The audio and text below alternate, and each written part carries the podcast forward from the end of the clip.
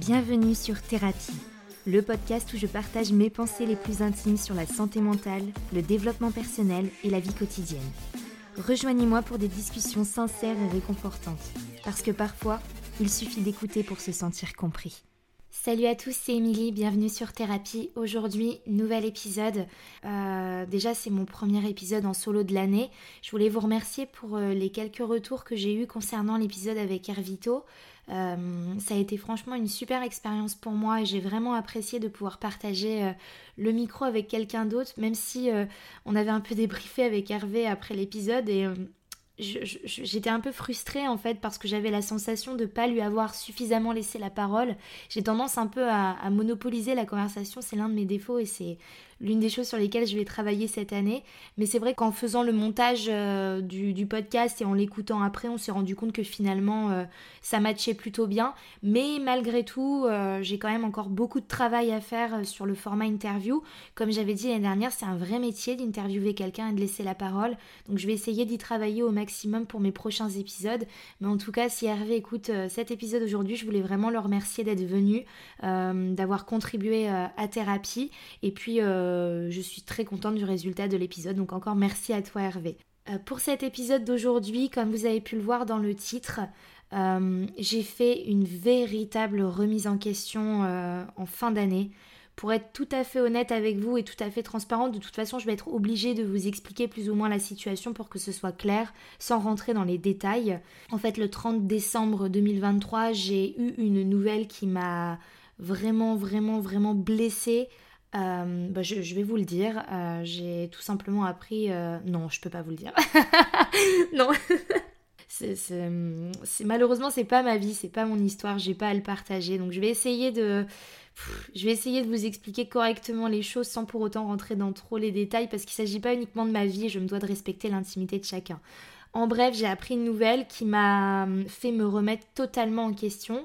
Bon, déjà, j'ai un peu été dans le déni le 30 et 31, c'est pour vous dire, hein, la fin d'année, ça a vraiment été pourri. Mais je me suis dit, si ça arrive en fin d'année, c'est signe que du coup, 2024 est une nouvelle ère et que c'est le début de, quelque chose de beaucoup plus important. J'essaie de voir les choses sous cet angle. En tout cas, hum, première semaine de l'année 2024, ça a été une semaine euh, déjà hum, très solo, on va dire. Euh, je ne travaillais pas, euh, je n'ai vu pratiquement personne, euh, non seulement euh, bah, chacun a ses activités, sa vie, etc., mais c'était aussi par choix. J'avais besoin de ces quelques jours de repos pour vraiment me poser, pour extérioriser mes émotions, ce qui n'est pas l'une de mes qualités principales, mais j'essaie réellement maintenant à travers différents exercices de respiration, euh, d'hypnose, et puis juste aussi en essayant de, laisser mes, larmes monter, j'essaie voilà, d'accueillir mes émotions correctement de façon à, réagir euh, correctement et pour éviter les crises de boulimie, euh, les crises d'anxiété ou les, poussées de stress, enfin bref, vous, vous m'avez compris. Et puis surtout, j'ai pris ces quelques jours pour réellement réfléchir.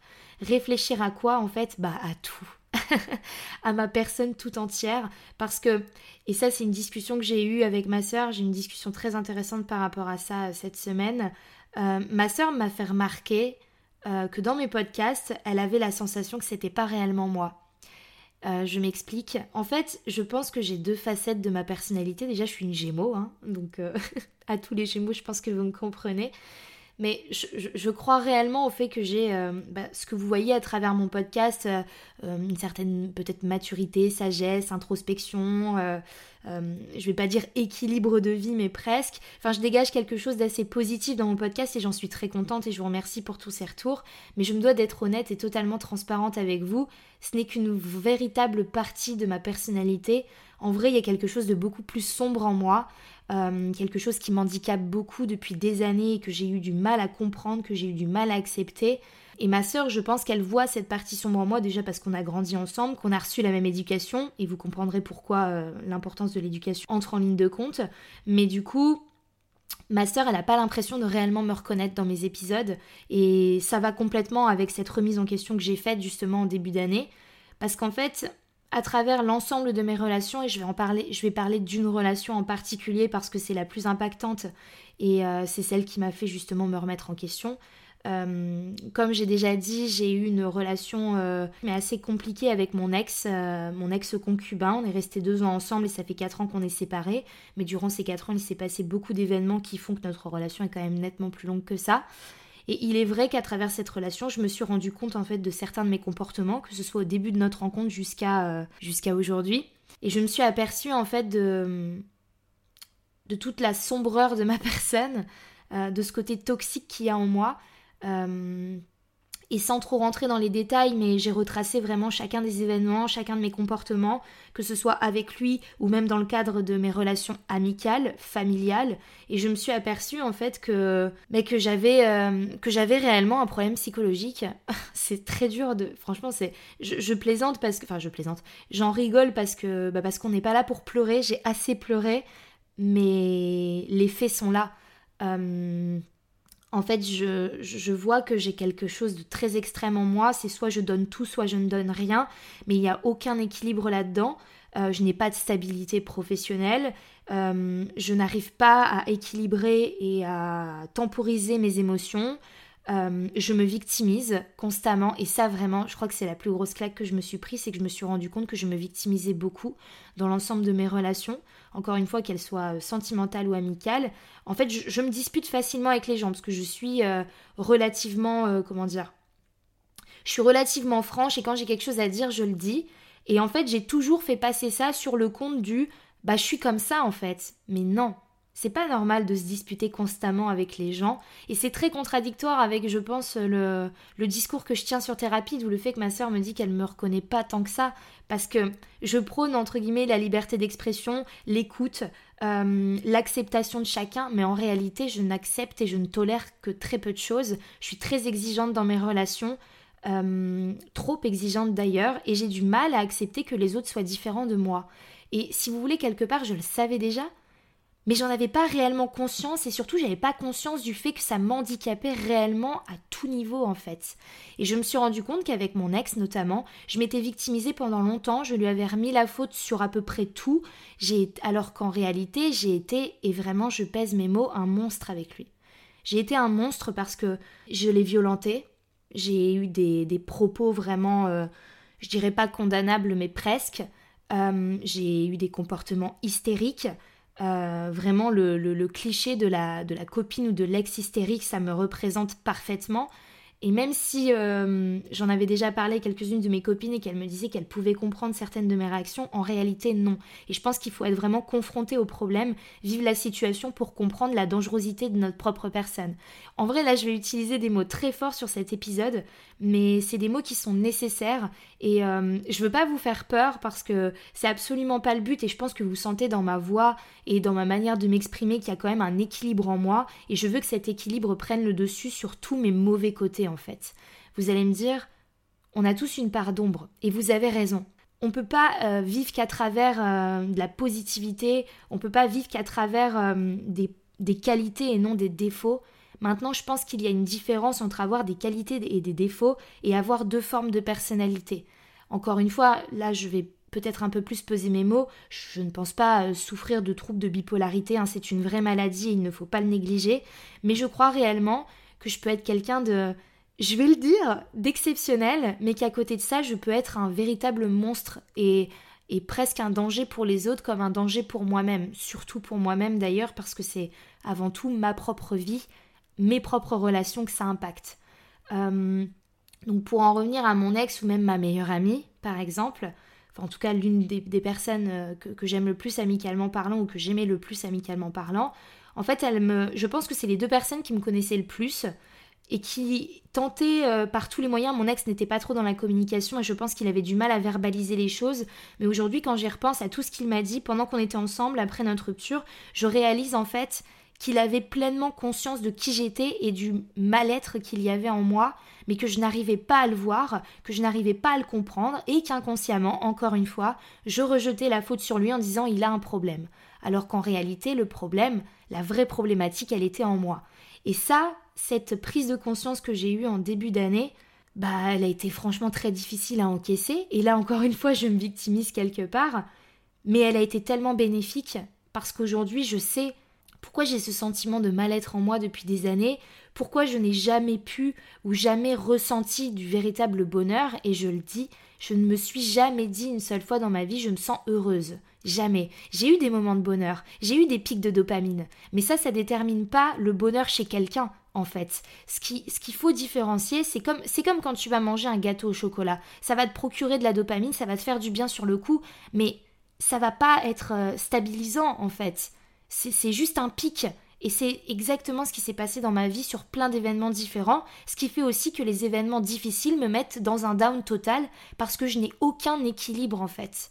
Et c'est terrible de se dire qu'on est déséquilibré. Et réellement, je le dis, je, ne le dis pas pour, euh, pour me victimiser, pas du tout, je le dis parce que je le reconnais et qu'aujourd'hui j'en ai conscience. Et à partir du moment où j'ai eu ce déclic en moi, j'espère pouvoir enfin trouver la clé pour justement retrouver cet équilibre.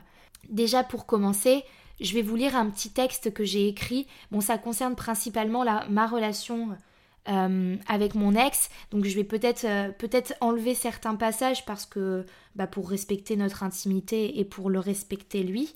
Mais je vais vous lire une partie de ce que j'ai écrit. Je suis triste et en colère, mais je suis en colère contre moi-même, car pour le coup, il m'a fait me rendre compte d'un truc, c'est que c'est moi qui étais toxique, et depuis le début de notre rencontre. Je buvais de l'alcool avec excès, je me laissais draguer en toute naïveté, alors qu'il détestait ça, qu'il me l'a rappelé plusieurs fois. Ça m'éloigne, tu t'entoures que de mecs amoureux de toi. Et je ne comprenais pas alors qu'en fait c'était très clair. Comment être fidèle envers quelqu'un d'instable et déséquilibré? Chacun de mes comportements pendant et après notre rupture sont signes d'immaturité affective et émotionnelle. Je l'ai frappé, plusieurs fois. Je lui ai hurlé dessus, balancé des chaises à la gueule, je l'ai dénigré quand il pleurait, je l'ai insulté. Je ne lui ai jamais dit je t'aime à voix haute. Jamais.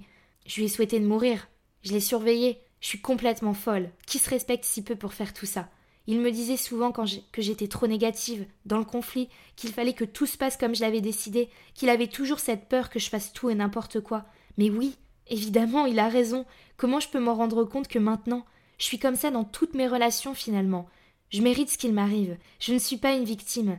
Je suis juste une fille dépendante et pas saine. J'ai passé ma vie à me victimiser. Mais comme il me l'a toujours dit, tu n'arriveras pas à changer. Et il a raison, en tout cas pas tant que je m'en rendais pas compte. Et aujourd'hui je m'en rends compte, compte que je ne peux pas être heureuse et que je peux pas rendre heureux quelqu'un. Je déteste cette Émilie-là. Je sais à quel point je peux être formidable, drôle et attachante. Oui, oui, je le dis. Ou attachante, je l'avoue. Mais cette partie sombre, elle bouffe tout le reste. Et c'est bien normal qu'il n'en veuille pas, et j'imagine que personne n'en voudra d'ailleurs. J'ai vraiment ouvert les yeux sur moi, et c'est ça qui fait le plus mal, car j'ai ouvert les yeux bien trop tard et aussi parce que j'ai sans doute perdu beaucoup d'autres personnes à cause de ça. Mais aujourd'hui, j'ai pas tout perdu, car j'ai compris et j'ai appris. À moi de me reconstruire et d'enfin trouver la paix et surtout le bonheur. Psy, hypnose, conscientisation des traumatismes d'enfance, j'ai un long travail d'introspection qui m'attend. Seul, j'ai plus le choix. Car je serai incapable de m'aimer moi-même si je reste comme ça. Je vais changer, je me le promets, et je vais le faire surtout pour moi. Ce texte-là, en fait, je l'ai écrit euh, en début de semaine, je l'ai un peu modifié au fur et à mesure du temps, au fur et à mesure de certaines prises de conscience que j'ai eues, parce que quand vous avez euh, des émotions négatives, quand vous avez, euh, entre guillemets, un besoin d'extérioriser mais que vous ne savez pas comment le faire, il existe plusieurs formats plusieurs manières de le faire. Certains vont le faire à travers, je euh, je sais pas, des discussions avec des amis, avec un proche à eux, ou comme moi, je peux le faire de temps en temps, faire des podcasts, enregistrer des, des audios, des vocaux qu'on peut réécouter plus tard. Ça permet euh, déjà de mettre des mots sur ce qu'on ressent et puis bah, de l'extérioriser d'une manière ou d'une autre, ou on peut le faire aussi par l'écrit. Pourquoi cette fois-ci j'ai choisi le format de l'écriture? D'une part parce que les écrits restent et que je peux constamment relire ces écrits et me rappeler ce que je me suis dit ce jour-là et continuer d'instaurer ça dans ma tête en fait. Maintenant la prochaine étape en fait, sans trop encore une fois vous détailler parce que je me livre vraiment beaucoup dans cet épisode et j'ai conscience du fait que je peux faire peur, mais je ne peux pas en fait vous mentir, je ne peux pas donner cette image de fille équilibrée, sympathique, bienveillante, alors qu'en réalité, oui, je le suis, j'espère l'être.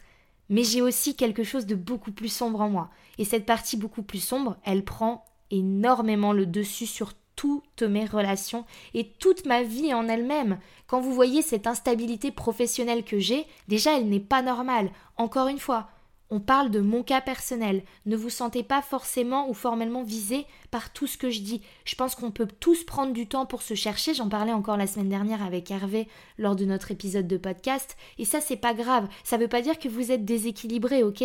Moi, ce que j'essaie de vous dire, c'est que tous les points de ma vie font que je suis déséquilibré. C'est pas un élément en fait qui font ça. Et encore une fois, déséquilibré, c'est peut-être un mot un peu fort et peut-être que j'utilise pas correctement. Mais c'est aujourd'hui la sensation que j'ai.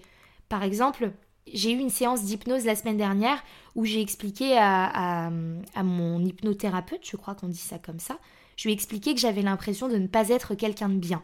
Et elle m'a tout de suite repris en me disant C'est fort ce que tu utilises comme mot. Oui, c'est fort, mais je le pense réellement, parce que je sens qu'il y a quelque chose de mauvais en moi. C'est horrible de dire ça, Attention, hein. je vais quand même reprendre un peu pour pas que vous portiez plainte contre moi. J'ai pas des envies de meurtre ou quoi, hein, je vous rassure. Mais j'ai souvent cette sensation d'une part de ne pas être née à la bonne époque, de ne pas me sentir euh, de ne pas me sentir à l'aise en fait avec euh, avec la société dans laquelle on évolue. J'ai un sentiment d'injustice sur tout et n'importe quoi. Je me sens en colère contre beaucoup de choses et hum, à travers tout ça, en fait, j'essaie de, j'essaie de récupérer certains éléments positifs, négatifs et d'en faire une reconstruction euh, globale, en fait. Ce que j'essaie de dire dans cet épisode, et je sais pas si je suis très claire, j'espère que je le suis. En tout cas, n'hésitez pas à me faire un retour si ce n'est pas le cas ou si simplement vous voulez échanger par rapport à ça ou par rapport à une prise de conscience que vous avez eue vous aussi. Mais vous voyez l'importance de se remettre en question constamment. Bah moi, pendant longtemps, j'ai cru que je le faisais, que je me remettais tout le temps en question alors qu'en réalité je le faisais jamais. Pour retracer un petit peu ma, mon travail autour de ma santé mentale, j'ai commencé une thérapie, euh, une thérapie fin 2021. Fin 2021, j'ai commencé à vraiment sentir que je me sentais mal, donc j'ai été suivie par, euh, par un psychologue pendant, euh, pendant à peu près deux ans, et j'ai aussi été mise sous antidépresseurs. Il n'y a pas de tabou autour de ça. Parfois, lorsqu'on débute une thérapie, les antidépresseurs, ils sont, et je le dis, obligatoires et je ne regrette pas du tout d'en avoir pris. L'important c'est de bien être suivi par son médecin traitant, de savoir gérer sa prise d'antidépresseurs et surtout de savoir l'arrêter au bon moment. Ce qui a été le cas aujourd'hui, je ne suis plus sous antidépresseurs, malgré qu'une grosse introspection m'attend. Mais je ne crois pas que ce soit nécessaire pour le coup, c'est à vous de vous écouter, d'écouter votre corps et d'écouter votre tête. Du coup, comme je vous disais, j'ai suivi une thérapie avec un psychologue, ça m'a fait beaucoup de bien. Déjà, ça m'a permis bah, juste de rencontrer quelqu'un d'extérieur, de partager ma vie, d'exprimer mes émotions à quelqu'un que je ne connaissais pas. C'est un exercice qui est difficile, mais qui peut être très bénéfique. Encore une fois, je sais que certains ont un regard assez... Euh, ne sont pas très enthousiastes à l'idée d'aller voir un psy. Moi, je pense sincèrement que tout le monde devrait être suivi par un psychologue.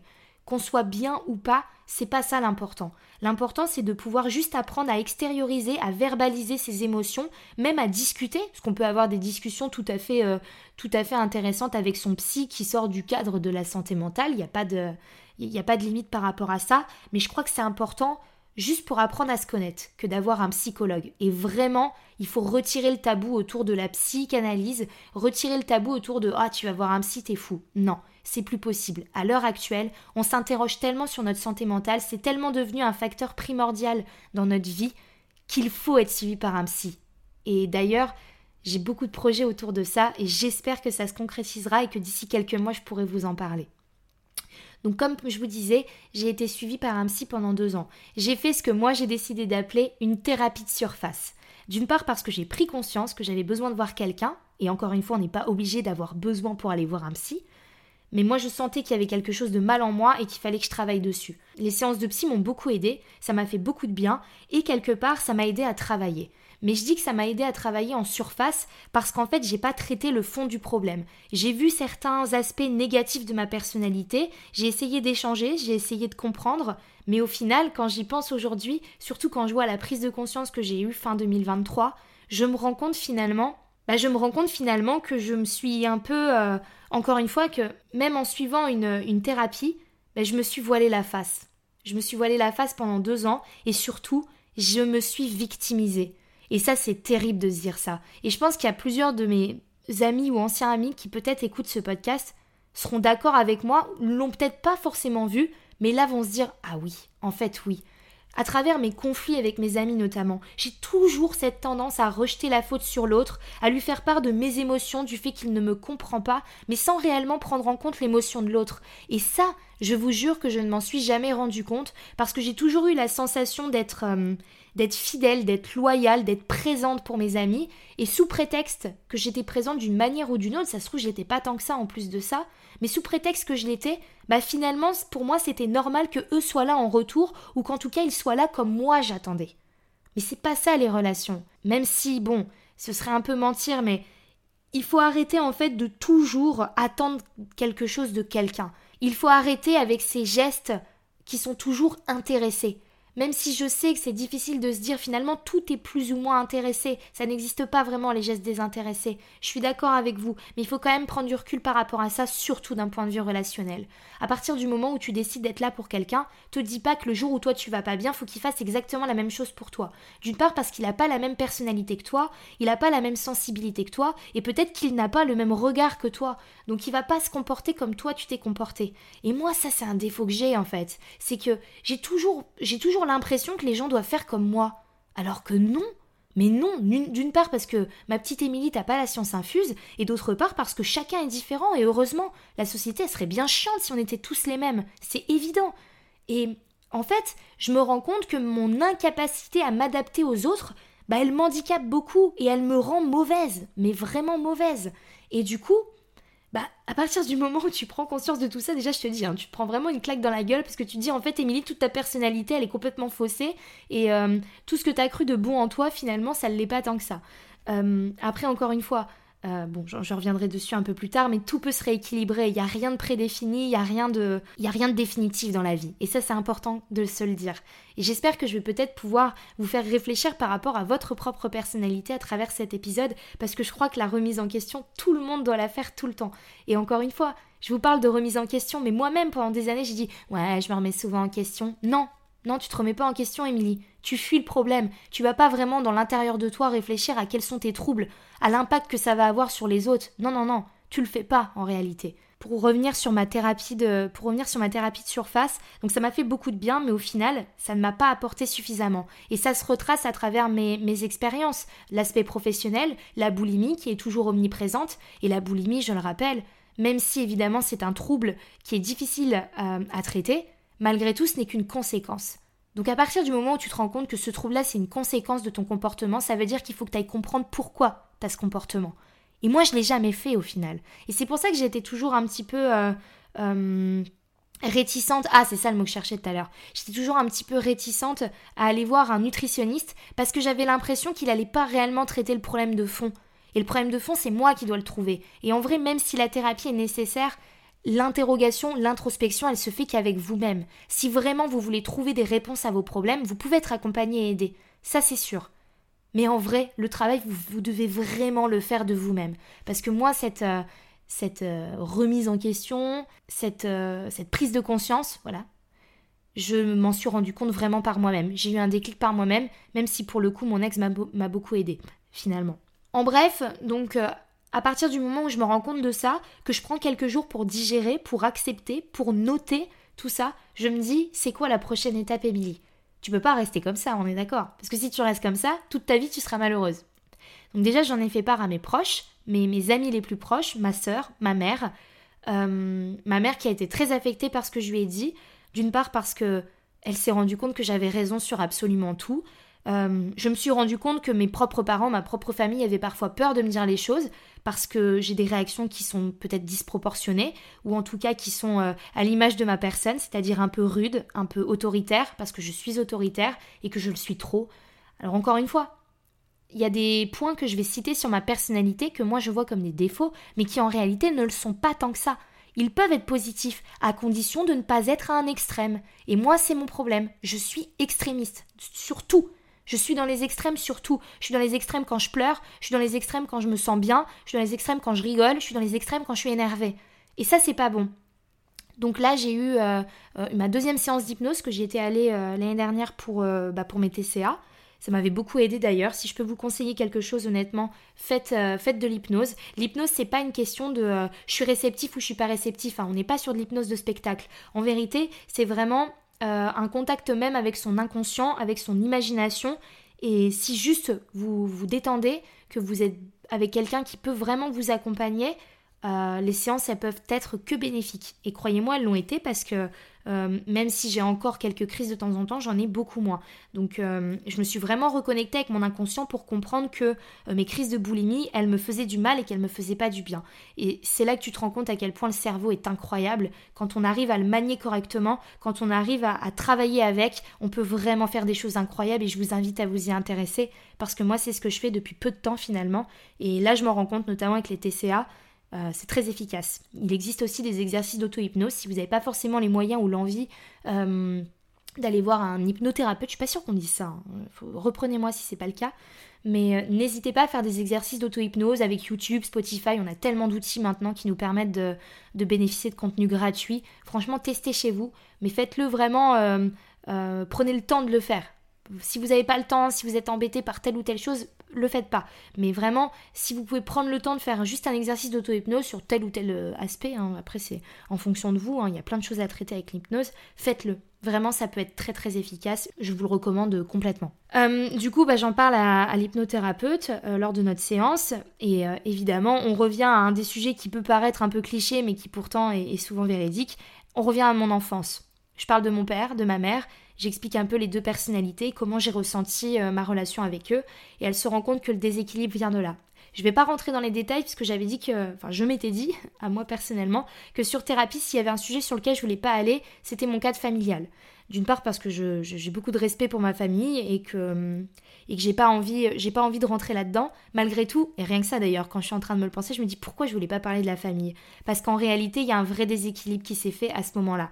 Euh, je parle souvent de mon éducation, de la communication, euh, que j'ai toujours beaucoup communiqué avec mes parents, euh, que je suis quand même relativement bien élevée, euh, que je suis assez fière de, l'éducation qu'on m'a donnée, malgré tout, et c'est pour ça que j'ose imaginer s'il y a des, papas ou des mamans qui m'écoutent, à quel point c'est difficile en vrai d'être responsable d'un enfant, d'apprendre à un enfant à devenir un adulte. C'est une responsabilité incroyable et je suis très admirative de, chacun des parents qui aujourd'hui euh, bah, travaillent tous les jours pour l'éducation de leurs enfants. Euh, et c'est pour ça que je ne jette pas du tout la pierre à mes parents, ils ont fait ce qu'ils ont pu, ils font encore ce qu'ils peuvent aujourd'hui, mais il y a des aspects, il y a des points sur lesquels, euh, et ma sœur euh, pourrait en témoigner aussi parce que je pense qu'elle a quelque part plus ou moins les mêmes troubles que moi, même si se caractérise pardon, par d'autres choses, mais euh, au vu de notre discussion, on était toutes les deux d'accord sur ça. Il y a un déséquilibre qui s'est fait dès notre enfance. une mère un peu surprotectrice, un père quelque peu absent ou en tout cas avec qui j'ai pas forcément eu une relation euh, très proche pendant longtemps.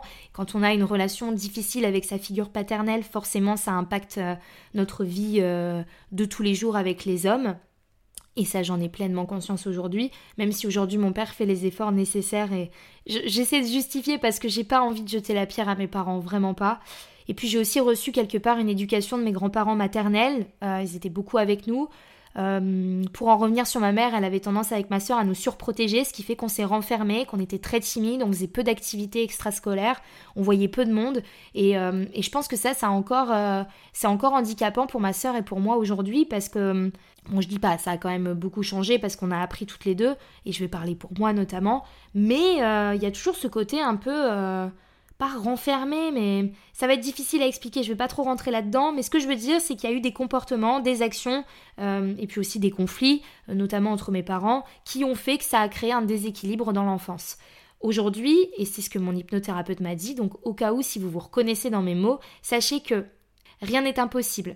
Moi, quand j'en ai parlé à mon hypnothérapeute, elle m'a dit que j'avais fait 50% du job juste en prenant conscience de mes problèmes, et que on allait trouver des moyens par des exercices, par de la thérapie, par de la compréhension, que de retrouver cet équilibre de façon à ce que ma vie soit beaucoup plus stable et beaucoup plus sereine. Parce qu'en réalité, c'est ça le problème. C'est que je suis instable dans à peu près tout ce que je fais. Même si oui, là vous devez vous dire en m'écoutant, bon, elle a l'air plutôt stable, elle est sympathique, elle s'exprime bien. Et oui, c'est le cas. Mais en fait, cette partie-là, ce n'est qu'une partie de ma personnalité. Il y a cette autre partie complètement déséquilibrée qui parfois prend nettement le dessus, d'autant plus par mes extrêmes. Donc en cas d'événements négatifs, en cas de moments difficiles, eh bien, cet extrême, il prend le dessus sur ma personnalité parce que mon cerveau a été habitué comme ça. Mon cerveau a été habitué qu'en cas de problème, bah, je me comporte de telle ou telle façon. Donc lui, il ne fait que suivre des habitudes encore et encore. Si tu n'apprends pas à ton cerveau que cette habitude est mauvaise, si tu lui apprends pas à fournir d'autres habitudes qui sont plus efficaces et qui vont être bien meilleures pour ton bien-être, bah lui, il continue d'utiliser ces habitudes-là. Donc c'est pour ça que l'hypnose peut être un exercice intéressant, ce qui permet vraiment de te reconnecter à ton inconscient et te dire non, ça c'est de la merde, arrête de faire ça, regarde ce que ça, ça peut t'apporter. Et c'est exactement ce que je vais faire cette année. Je vais trouver le moyen que de me sentir bien. Je vais trouver le moyen que de canaliser mes émotions, des exercices de respiration, de l'auto-hypnose, un nouveau suivi, parce que je, du coup, je, j'ai décidé d'être suivie par un autre psy et au moment où je vous fais l'épisode, j'ai une séance demain. Donc j'espère qu'elle va être très efficace. Euh, d'après l'une de mes amies qui elle est aussi suivie par ce psy, elle m'a dit qu'elle était un peu brute de décoffrage, un peu dans le euh, dans l'analyse de la personne, un peu dans le dans la spiritualité. Donc ça va être euh, ça va être un autre level, on va dire, mais ça va être tout autant intéressant parce que je pense avoir fait le tour de ma thérapie avec mon premier psychologue. Aujourd'hui, c'est le début d'une nouvelle thérapie et moi je veux qu'on me rentre dedans. Je veux qu'on me pousse dans mes retranchements. Je veux qu'on m'enlève mon confort. Parce qu'en fait, je m'enferme dans un confort depuis des années que je crois équilibré alors qu'il ne l'est pas. Et ce niveau d'ancrage que je cherche depuis toujours, je ne l'ai toujours pas. Et je pensais l'avoir. Donc c'est ok. C'est ok parce que déjà je suis prête et je crois que rien n'arrive par hasard. Parfois on se dit ouais mais si, mais si ceci, si cela. Avec les si on referait le monde, c'est évident. Mais en fait, je crois que le cerveau, je crois que notre personne, elle s'adapte à chacune des situations et si elle ne réagit pas à une certaine situation, c'est parce qu'elle n'est pas prête. Et je pense que j'étais pas prête, que j'étais pas suffisamment forte et pas suffisamment armée pour m'affronter en fait. Parce que mon vrai, euh, mon vrai démon, c'est moi-même. Et j'en ai conscience aujourd'hui. Mais c'est parce que j'en ai conscience que je vais aller l'affronter en fait, que je vais aller au combat contre cette partie-là. Et je sais que je vais gagner. Ça prendra peut-être du temps, ça sera dur, mais je vais gagner. Et ça, c'est super important que je vous le dise aujourd'hui.